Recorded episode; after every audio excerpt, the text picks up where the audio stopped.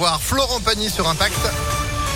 Juste après Daniel Balavoine, la météo et puis l'info. Johan Paravi, bonjour. Bonjour Phil, bonjour à tous. À la une, le gouvernement qui euh, resserre à la vis avant les fêtes. Jean Castex et Olivier Véran ont tenu une conférence de presse hier soir alors que la cinquième vague de Covid s'abat actuellement sur la France. 50 000 nouveaux cas par jour et tous les départements touchés. Le gouvernement appelle à accroître encore la vaccination avec notamment la dose de rappel pour tous. Le protocole sanitaire passe au niveau 3 dans les écoles. Les discothèques, elles vont fermer à partir de vendredi pour un mois.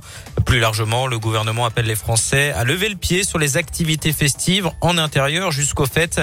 Concernant la fête des Lumières qui débute demain à Lyon, elle est maintenue avec certaines règles et précisions du Premier ministre Jean Castex. La fête des Lumières ou les marchés de Noël, il y en a beaucoup. L'idée, ce que nous avons demandé au préfet, c'est pas de les interdire, c'est l'endroit où on se regroupe pour consommer ou pour boire. Là, il faut des règles extrêmement strictes. Le pass, si on peut isoler la zone concernée, et puis euh, des règles de, distanciation visant à assurer le maximum la sécurité. Si c'est pas possible, mais les activités correspondantes, pas le pas l'intégralité de la manifestation, pourront être interdites, c'est du cas par cas, par le représentant de l'État.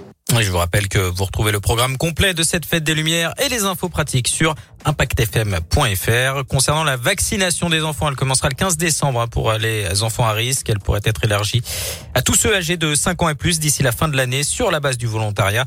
Et puis les hospices civils de Lyon, eux, ont déclenché hier le plan blanc avec la déprogrammation euh, des opérations non urgentes pour assurer l'accueil des malades Covid notamment.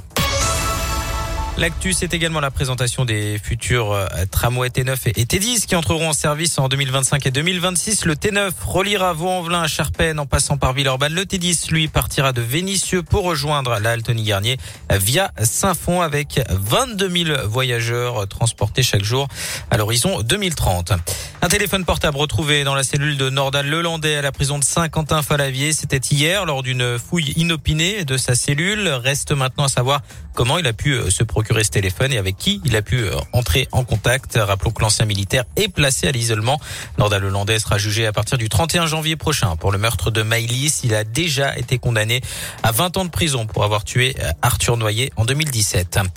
Il n'avait rien à faire là, les mots d'Éric Zemmour après l'agression de plusieurs membres de SOS Racisme venus faire une action non violente dimanche lors du meeting du candidat d'extrême droite à Villepinte en région parisienne. S'il condamne ces violences, Éric Zemmour dénonce des provocations. L'association déplore Cinq blessés au total. Éric Zemmour a lui été soumis à neuf jours d'ITT pour une foulure au poignet.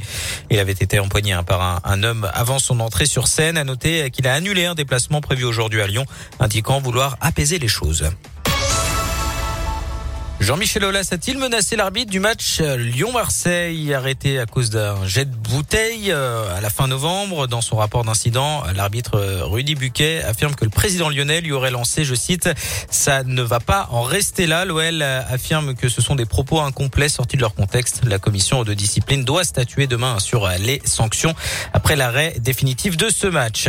Et puis bonne nouvelle pour Clémence Bottineau, Miss France 2020, devrait finalement pouvoir participer à Miss Univers dimanche Israël. Sa participation avait été compromise, on vous en avait parlé. La jeune femme avait été testée positive au, Covid, mais finalement, ça devrait le faire pour celle que l'on surnomme souvent Miss Covid. C'est vrai qu'elle n'a pas vraiment eu de chance jusqu'à maintenant, mais on espère que la roue tournera dimanche pour ah, la retourne va tourner, hein, comme disaient les plus grands. Merci Un grand beaucoup. Sage. En attendant, euh, Miss France, l'élection, c'est samedi soir hein, sur TF1. Eh oui. On n'oublie pas, bonne chance évidemment à Charlotte Fort, notre belle représentante de la région euh, Rhône-Alpes. On croise le doigt pour elle. Elle mérite, elle est toute mimi. Ouais, Donc euh, voilà, on croise les doigts. Merci beaucoup, Johan. Vous êtes un peu le mystère de l'info et vous êtes de retour à 11h. À tout à l'heure. Allez, on se rattrape comme on peut. La météo. Bon alors là.